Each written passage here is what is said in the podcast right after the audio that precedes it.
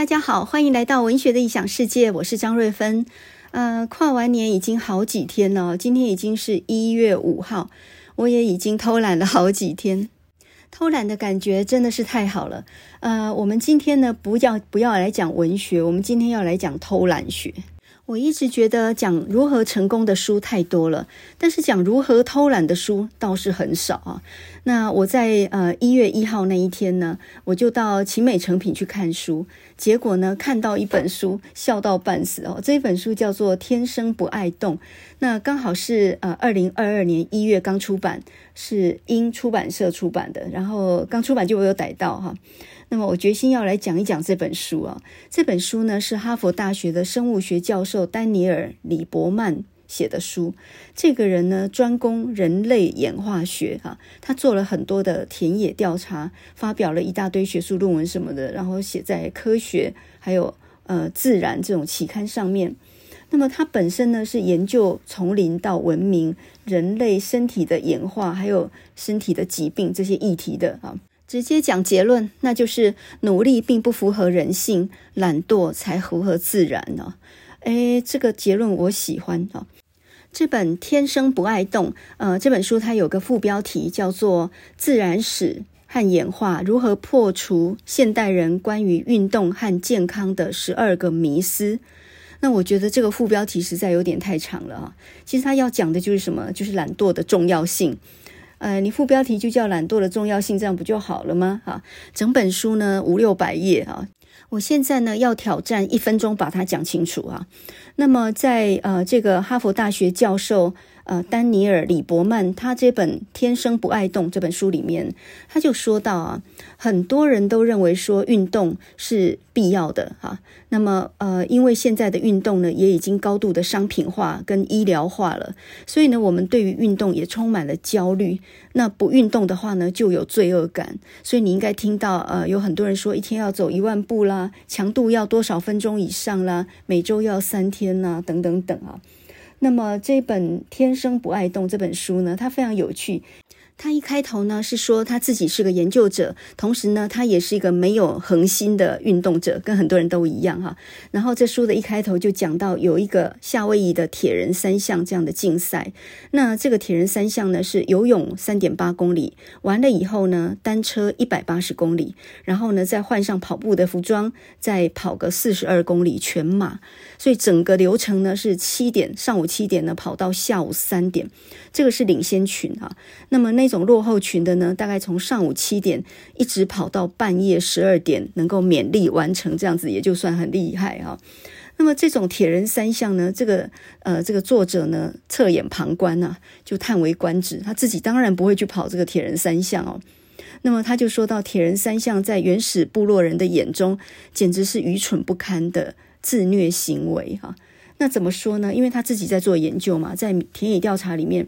他就曾经到墨西哥的塔拉乌马拉山脉里面去研究那边的当地的土著。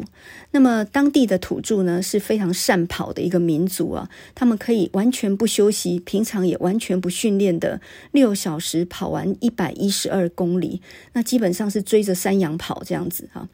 然后呢，呃，他们的跑法是穿上传统的服饰，他们也没有报名，然后也没有任何的运动的装备，他们就一路踢着木球，然后呢一路跑啊。它是一种神圣的，有点类似像祈祷那样的仪式，是靠双脚去猎鹿的人啊。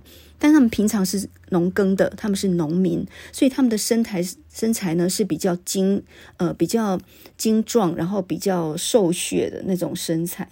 然后呢，他们因为当地蛮落后的，所以他们没有汽车，也没有挖土机，他们常常要搬运重的东西。平常每天走十六公里，他们平常没训练，可是需要跑的时候，他可以六小时跑一百一十二公里啊。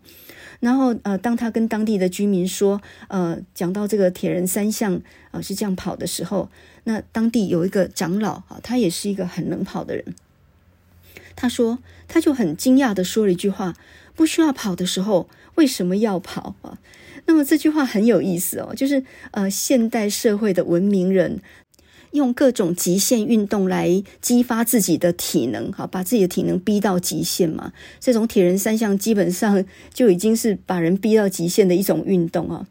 那在呃原始的土著的眼中，却是非常可笑而且不能理解的事情哈。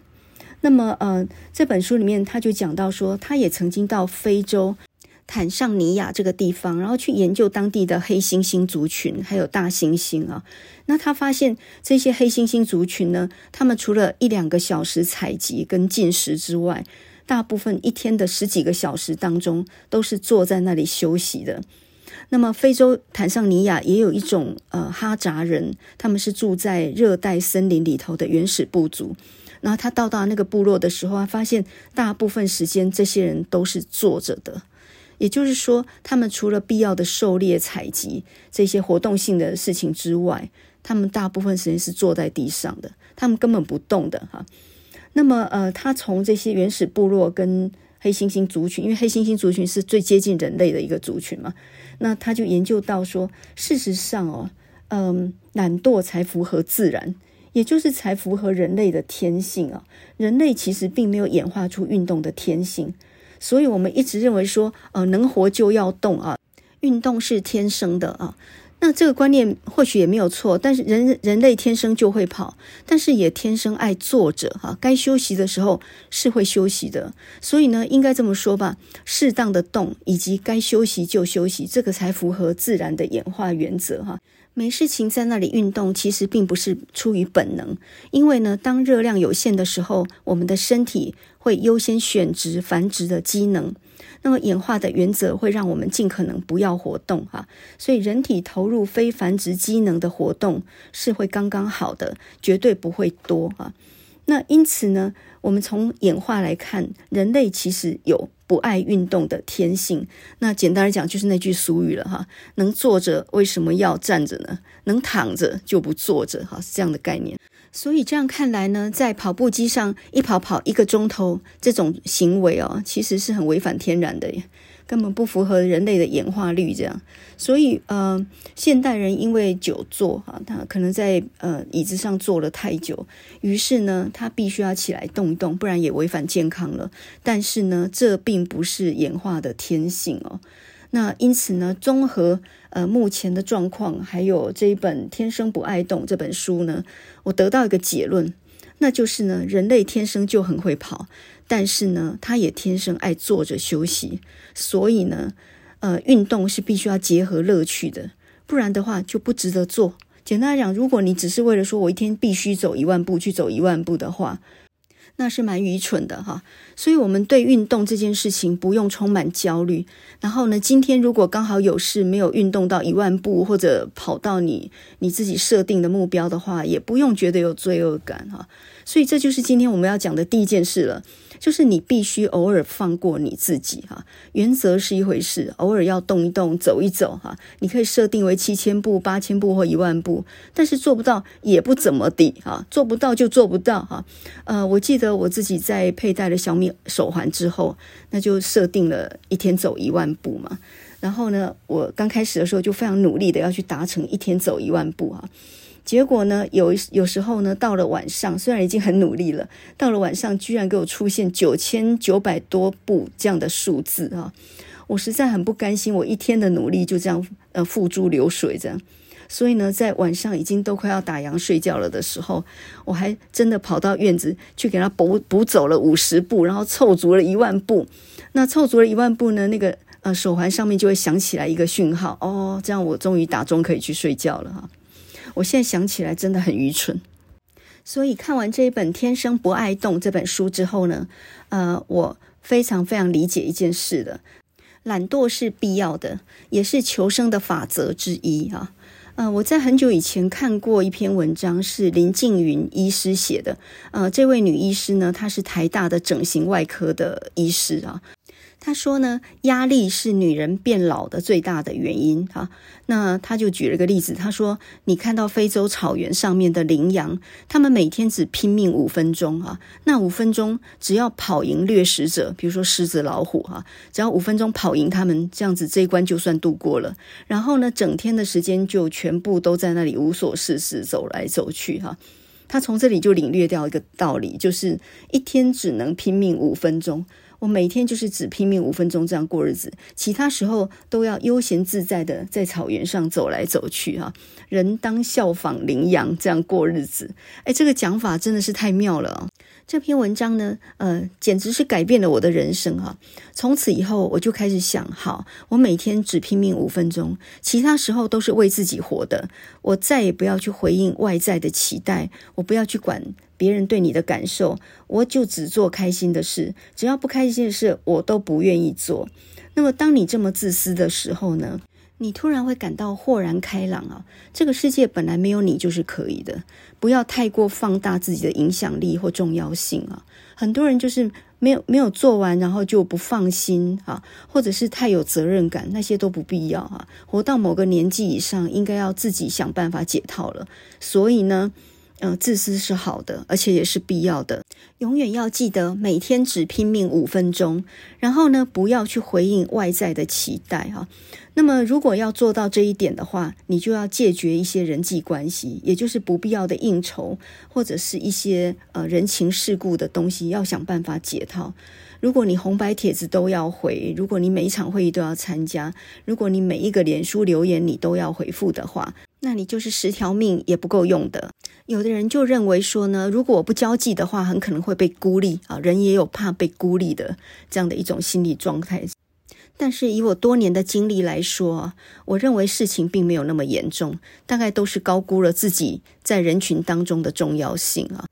一场餐会或者是婚礼吧，如果你没有去的话，你认为有多少人会发现你没有去呢？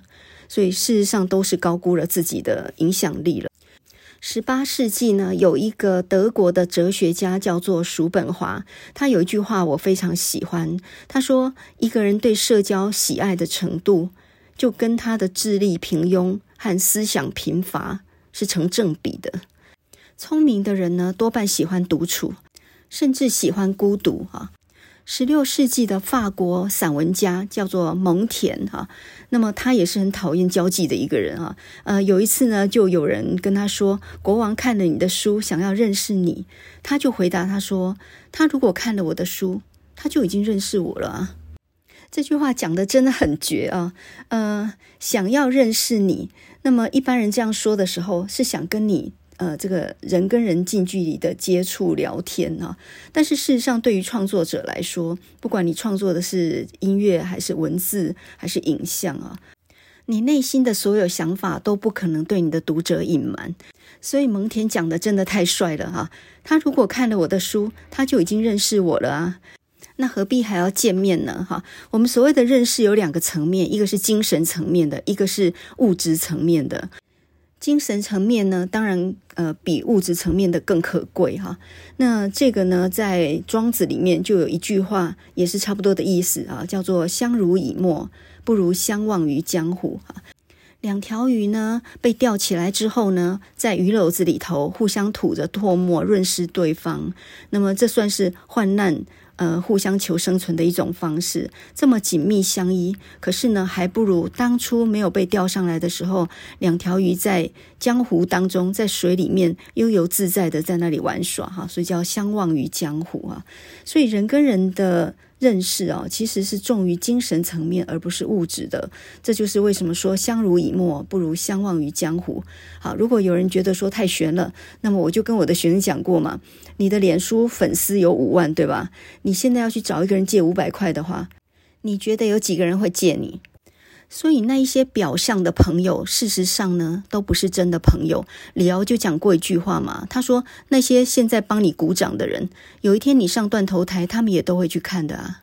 那这个就很明显就是偶像，比如说像王力宏这样，他们这样的偶像，呃，平常支持者众，但是呢，出了一点包的时候，哇，挞伐的人那也是排山倒海啊。所以呢，这个都是一体两面的。但是这些是真的朋友吗？其实不是，他们就只是看热闹的人而已，对吧？那你的生命里面这么多看热闹的人要干什么呢？想清楚这一点之后，你就会减少交际，重视你内心真正的感觉哈。有时候失去自由的时候，反而获得自由。哎，这个这个想法是很有趣的哈。在去在前年吧，我那个大儿子他那个时候在当兵嘛，就是台大研究所念完，然后他去当一年的替代役，因为他刚好是一九九三年的十二月出生的人，所以呢，就是最后一只老鼠要服十个月的一替代役，那往后就都只是四个月了嘛。那那个时候呢，其实他可以不用去当兵的。因为他有睡眠障碍，所以必须佩戴呼吸器。那这种症状呢，照理来说是可以不用服兵役的。可是呢，他自己反而很高兴去当兵啊，并且出具了一些医师的证明，就说他只要佩戴呼吸器，那一切都没有问题。那这样子去当兵哈，自愿去当兵这样，而且要服十个月。那一般人觉得很吃亏的事情，他却甘之如饴哈。然后他当了一阵子兵回来，我当然是在成功岭受训，然后也吃了很多苦头嘛。平常都在实验室做实验的他呢，呃，去当了几个礼拜大头兵回来以后，哇，这改变非常大哦。然后讲话也变成像大人一样了。然后呢，他居然说呢，很多人认为当兵是失去自由。事实上呢，当兵在失去自由的时候，也获得了自由，获得了一种从社会豁免出去，不用承担任何责任的自由。我听他讲这话的时候呢，突然之间觉得这人真的是长大了哈。失去自由的时候，同时也获得了自由。我们减少了交际的时候，也等于就是得到一种豁免，不会在别人的眼中，或者是在别人的茶余饭后，变成被人家谈论的对象。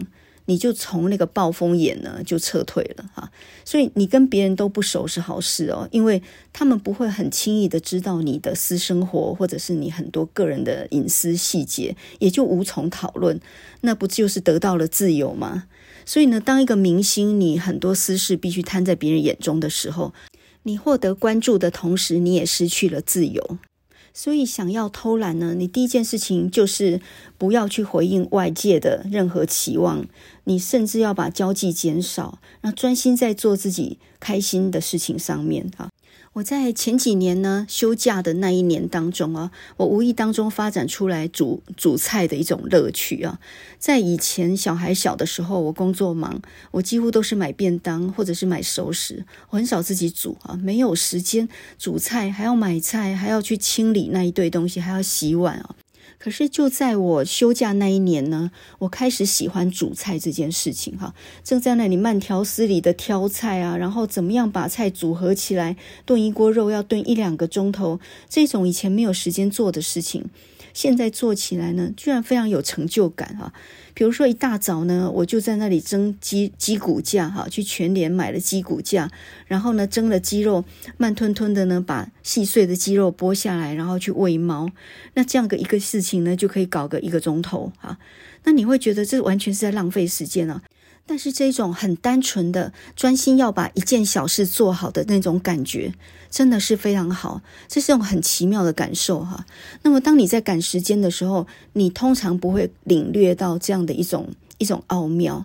比如说种花种草啦，养猫养狗啦，啊，专心煮一顿饭呢，哈，把饭跟菜煮得很好吃啊，这些事情在忙的人眼中会觉得不值得花时间做。所以你看，现在那么多人在开箱年菜，或者在在点外卖哈，然后在比较说，呃，这个 Costco 最近有什么样的新推出的熟食很好吃，开箱什么全联的什么各式各样新的东西。我看着他们在开箱这些成品的时候。我都想说，你们为什么不自己煮呢？自己煮，你就不用在那里比较。嗯，这种牛肉面肉有四块，那边呢肉有两块，这个肉比较厚，你就不用去比这些啊。你自己煮的时候，你爱切多少切多少，那个量可以非常多，非常好吃，完全按照你自己的喜欢。所以你为什么不自己去做呢？做菜其实并不难嘞，非常简单啊。那没有习惯做的人，都是吃现成。可是你就领略不到那种成就感跟乐趣，所以呢，对很多上班族来说呢，陪小孩玩一下，或者是帮小孩洗澡，啊，这种事情都是浪费时间，工作都做不完的，有时间陪你在那儿耗啊，哈。可是事实上，这却是生活当中幸福感的来源。幸福感是什么意思呢？就是不为什么的去做一件小事，而那件小事呢，看起来没有意义，但是却会让你感觉到非常的开心。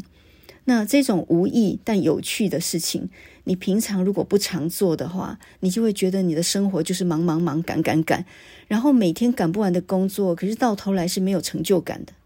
我大一的时候呢，遇过一个男生，他在社团里面非常活跃啊，就是那种典型的社团动物。他每个晚上都排了很多很多的活动，然后回到宿舍的时候呢，听说都已经是到宿舍关门的时间啊，非常活跃的一个人。那有一天呢，我就听他说，每天都很忙，可是不晓得为什么回到宿舍躺床上的时候，就觉得非常空虚啊。那个时候我听到这么个说法的时候，我就领略到一个道理。如果这些事情不是为自己而做的的话，你忙完你只会觉得很空虚。可是如果有些事情你是为自己而做的，即使在别人眼中没有意义，可是你自己还是成就感满满的。比如说，你一个晚上在那熬夜写文章，然后呢，呃，别人不晓得你在忙什么，可是你写完非常有成就感。那个再怎么累，你都不会觉得空虚。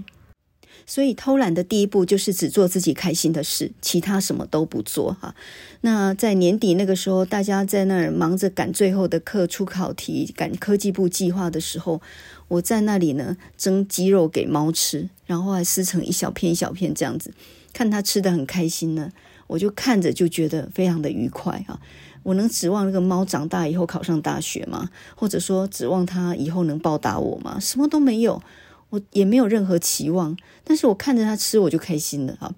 所以你就发现呢，越没有意义的事，越值得做哈。那又比如说呢，我最近在阳台种了一盆芫荽啊，那呃小小一盆呢，感觉上你就有个期望，希望它长满那个花盆，然后我们煮菜的时候呢，随时就可以摘一点新鲜的呃芫荽这样来用。那你就每天看着那那一大堆芫荽这样长出来，你就会觉得充满了希望。这个东西有什么业绩吗？当然也是没有的啊。那我们讲到用心对待自己的时候呢，也讲到一个低资讯饮食的概念啊。那么最近呢，这个名词很夯，就是说我们要想办法降低我们接收资讯的量哈。这个叫做 low information diet 啊，就是低资讯饮食。那么这年头呢，因为呃资讯爆炸的关系嘛，所以我们其实每天接收了很多很多的垃圾讯息啊。接收资讯跟增长智慧完全是两回事哈。那么甚至呢，知道太多不必要的资讯，反而会让你静不下心来，这个是很糟糕的啊。呃，爱因斯坦在一九五零年的时候讲过一句话，他说：“科技迅速发展以后呢，人类花更多时间跟机器互动，因此会变笨。”那么这句话呢，呃，离现在也已经六十多年了哈。那爱因斯坦的话真的应验了，尤其是在这样一个三 C 产品跟数位的时代啊，那让我们知道呢，其实知道很多不必要的资讯反而是坏的，因为它不但不会增长智慧，它会让我们静不下来啊。人要静得下来，其实不很简单呢，而人一定要静下来以后才能有所体悟啊。可是呢，这一种玩手机、打电脑这种事情，它重在一个“快”字，所以呢，他的手指头是飞快的运作，心思是很漂浮的，一刻都静不下来的。很多年轻人在用电脑的时候，他其实是习惯多工处理的哈，然后开了很多的视窗，同时处理很多事，所以他们已经很习惯上课的时候一边看手机，一边看平板，一边听你讲。那种姿态其实是很不专心的啊，但他们已经习惯这样做了啊，心思很漂浮哦。然后呢，因为跟机器相处的久了以后，也很害怕跟人做直接的互动。我举个例子，就是呃，最近有文学奖，有别的学校的学生呢要来找我当评审，然后通常他们不会打电话，通常他们会用 email 来联络，在 email 上面他写了很。很礼貌的一些一些词句，然后呢，请老师三天内回复。那我当然就不回复他了，我就当做没有看到哈。结果数天后呢，他又发了一个 email 过来，就跟跟我说呢，呃，请老师数天内呢尽快回复啊，不然的话我们没有办法处理。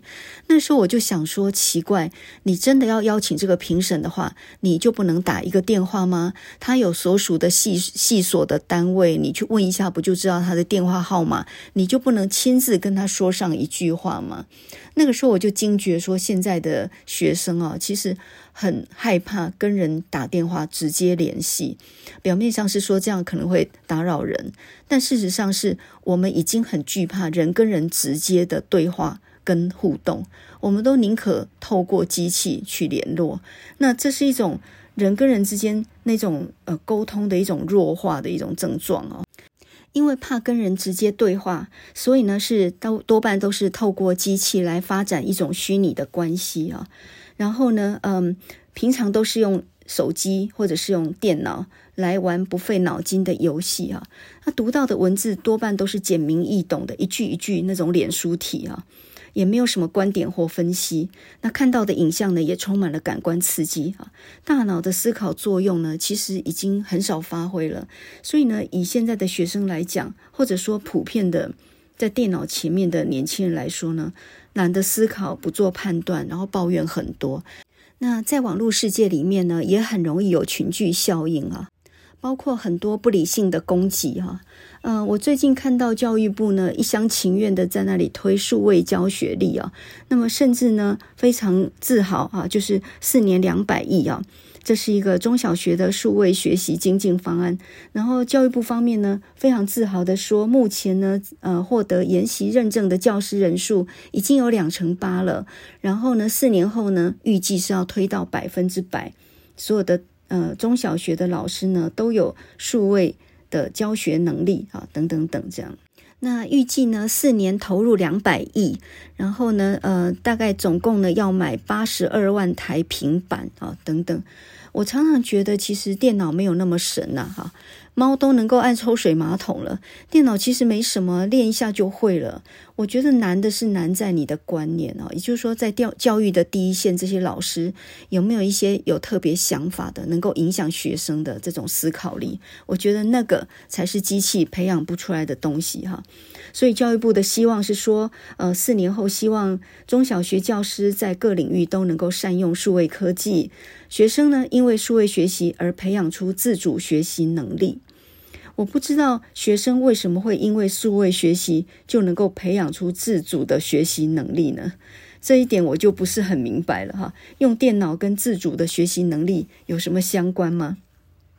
我倒是看到现在的学生，呃，口才非常差哈，在口头报告的时候不看 PPT 或者是手机，他几乎没有办法讲。这种表达能力的弱化，是不是就是爱因斯坦在一九五零年讲的那一句话呢？哈，人类花更多时间与机器互动之后会变笨，呃，是不是这样的一个写照呢？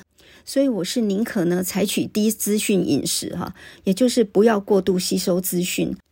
人的心能够储存的东西超过你的想象，所有你看过的东西都成为一个底噪，无意识的。贴进来啊，所以呢，你每天要是看那些负面言论跟垃圾的话，那你就好像每天全身都粘满毛絮一样。所以呢，你要很慎重选择你交谈的对象，你接触的书哈。那么你要常常让自己的心恢复到纯净，要能够安静下来。你宁可坐着发呆，直到内心的声音告诉你要什么。所以我的偷懒哲学里面呢，我是包括了很多的放空的时间、放风的时间，还有听音乐的时间啊。我没有脸书，也没有 IG。然后呢，我的群组里面，呃，我晚上九点我就关了，也就是九点以后发的讯息，我全部没有看到。那我记得有一次呢，呃，早上醒过来的时候，我就发现学生们在群组里面讨论得很热烈，可能两方在激战吧，在吵架。然后呢，吵完以后就收回、收回、收回。我一早上起来看到几十条收回，那我不知道他们在吵什么，我就发现。我幸好躲过一劫啊！我宁可不知道你们在吵什么，你们吵的东西大概也没有什么值得参考的价值。可是我却保住了我的睡眠。所以呢，想偷懒，第一件事就是不要对外界的事情那么好奇。那从另外一个角度来讲，这些学生晚上不睡觉，在那里吵架。那我一看那个时间，好像是半夜两三点吧，一直在发那些骂完了收回那些话。那么他们白天呃上课的时候都趴在桌上，就可想而知，那就很正常了嘛。所以呢，我的偷懒哲学，呃，好好过日子哲学，也包含了好好吃饭跟好好睡觉哈。就这么简单两件事情，也是很多人没有办法做到的。你连善待自己的身体都没有办法做到，那还谈什么成功呢？哈。那么睡觉皇帝大哈，呃，很多人说吃饭皇帝，我倒觉得睡觉皇帝大哈。在前几集当中一直在讲说考生一定要早睡啊，我这几年也体会到睡觉实在太重要了。现在宁可事情做不完，宁可先去睡哈。具体九点到十点就一定要入睡了。我有一次跟学生说我九点睡觉，结果呢，所有人那种表情啊，你大概可以想见吧哈。呃，九点睡觉跟农夫就差不多，而我现在过的就真的跟原始人的生活一样哈，就是日出而作，日入而息。我天黑以后基本就是呃洗一洗碗啊，垃圾收收，这样就做那些事情了，然后就准备睡觉。晚上头等大事就是睡觉，先把自己伺候好了，明天呢睡饱了以后，什么事都做得完。那我我慢慢跟以前的概念。就比较不一样哈，以前也挑灯夜战过啊，然后也熬夜过，后来发现完全划不来，因为呢，你只要熬一夜，你第二天就毁掉，你完全没有赚到，这是第一点。那再来就是，呃，早起的时候特别能专心，而且没有任何打扰，那个时候一个小时可以做两个小时的事情。那你跟太阳对齐呢，整个身体的。新陈代谢的状况会很好哈，所以呢，早睡就跟早起是连在一起的，而早起呢就能够去运动，然后呢，运动完你饿了就能够好好的吃一顿早饭，所以这整个是一个联动的哈，所以你不能够早睡的人就不可能早起，你没有早起习惯的人就绝对不可能去运动。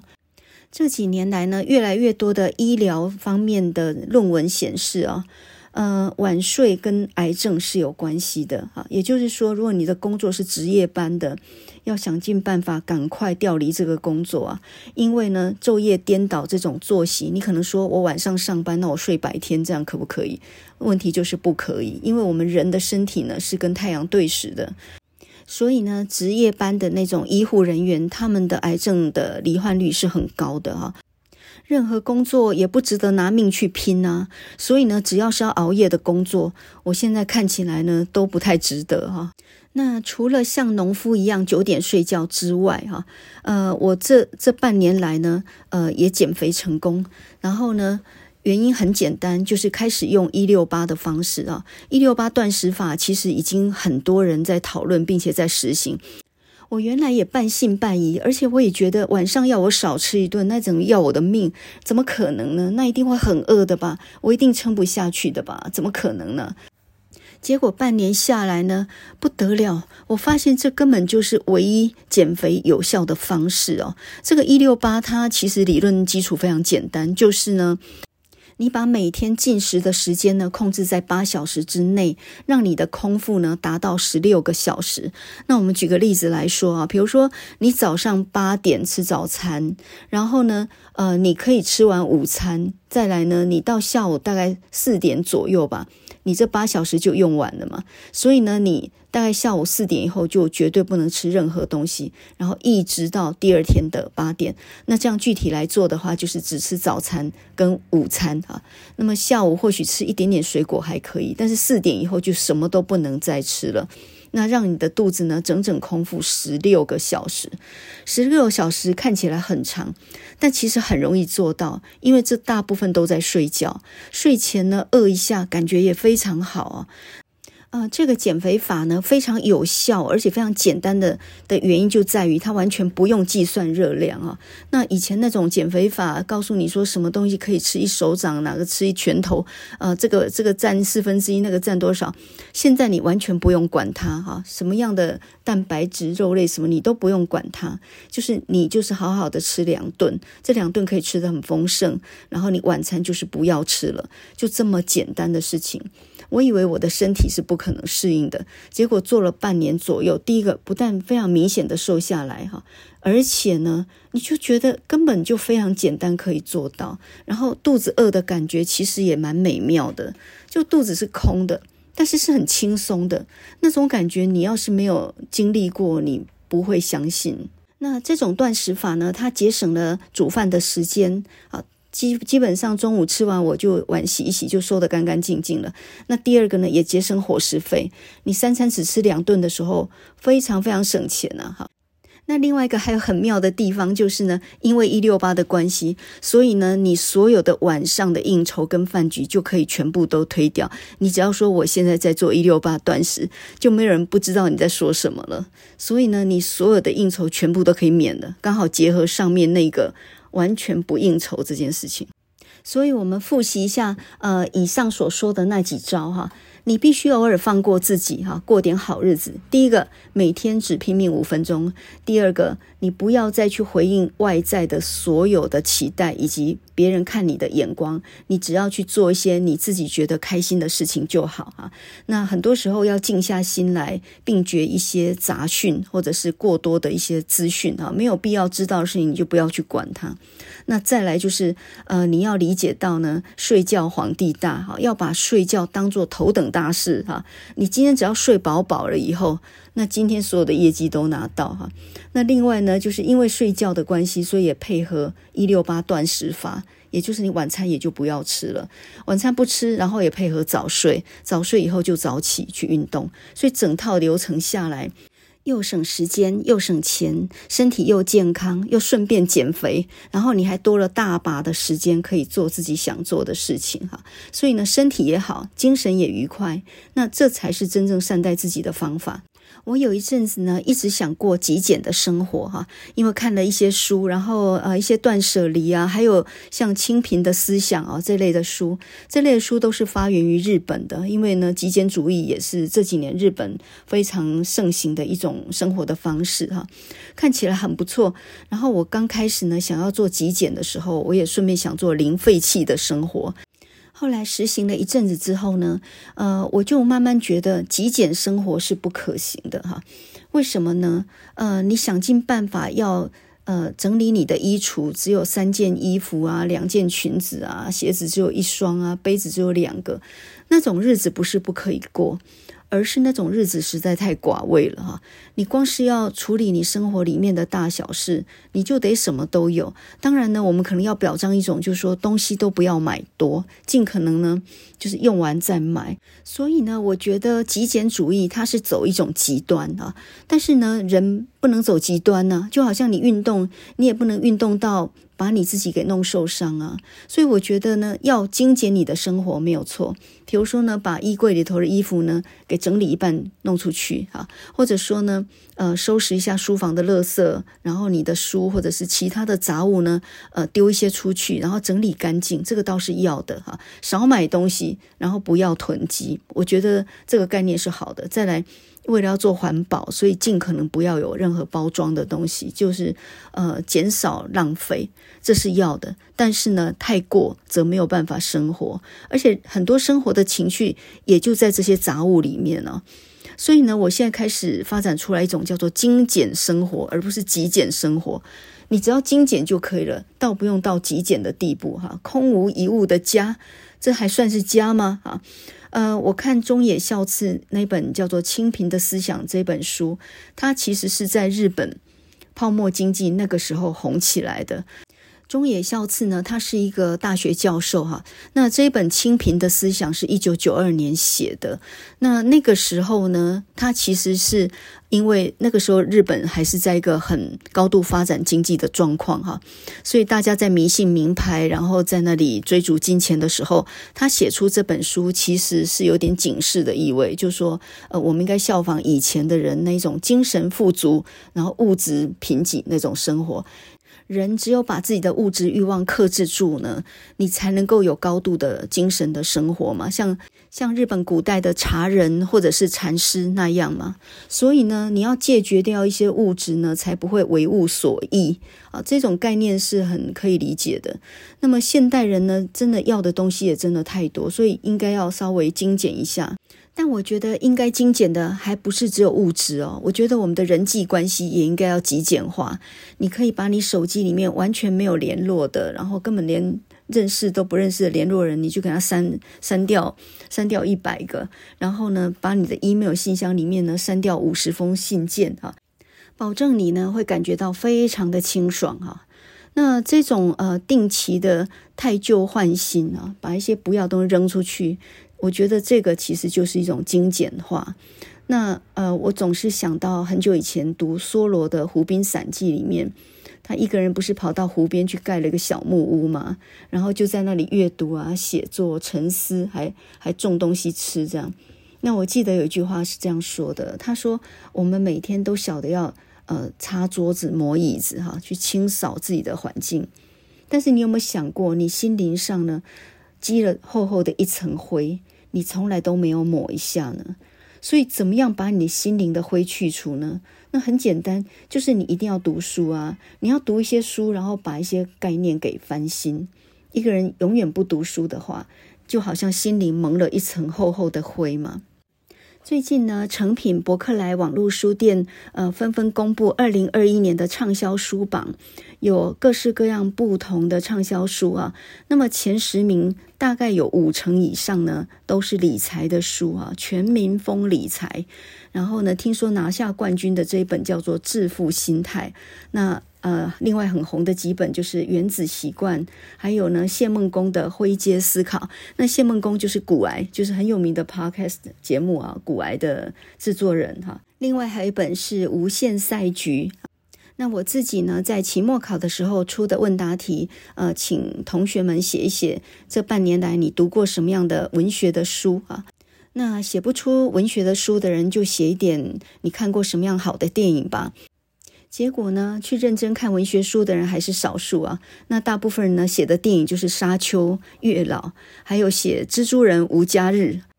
结果呢，枉费我整个学期都在讲文学的书。然后呢，最后是真心换绝情哈，呃，就像吴宗宪的歌一样。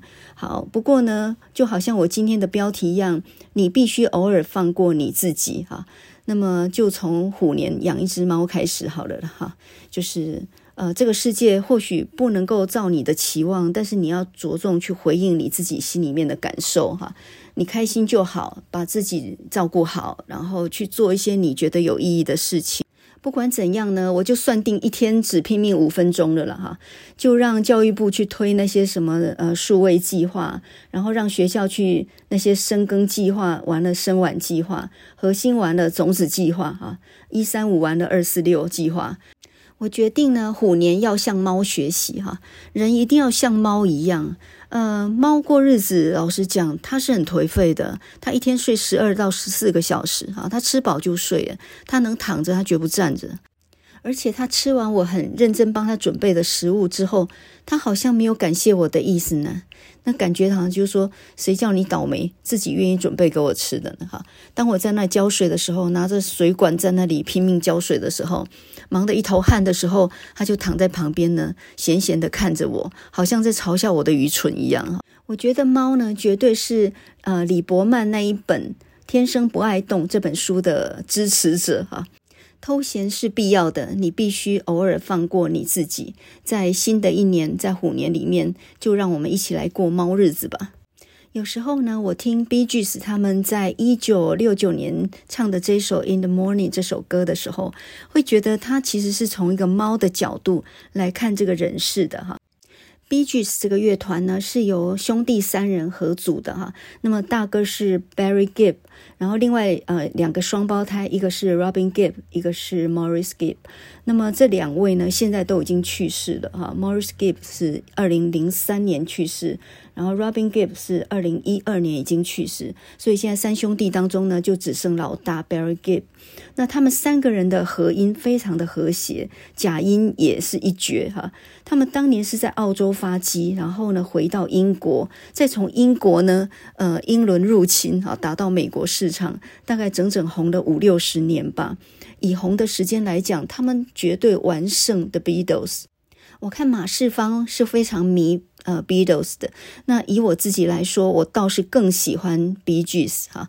那我觉得他们真正好听的歌，还不在于七零年代末的 disco 舞曲那一些，我觉得更好听的是他六零年代中后期这一些情歌。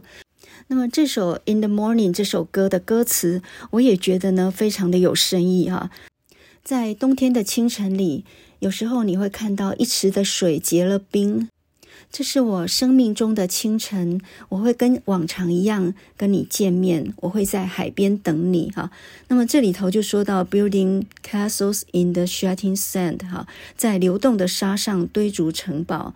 In a world that no one understands，在一个没有人了解的世界里哈，我很喜欢这两句歌词诶，在一个没有人了解的世界里面，而我在那流动的沙上堆筑城堡。别人看起来可能是枉费的事情，可是我觉得我却是真心感受到生命的美好跟乐趣啊！我们每一个人所忙的事情，别人不一定能够了解，但是只有你在全心做它的时候，它才产生出意义。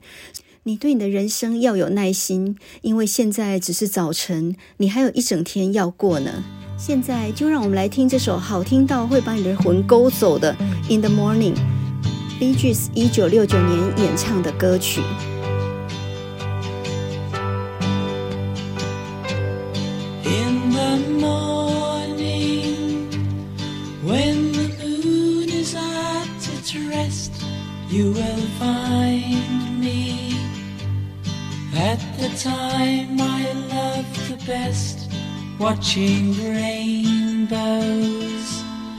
play on sunlight.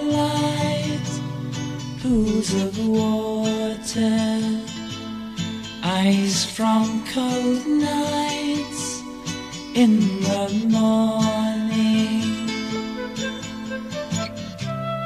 Tis the morning of my life.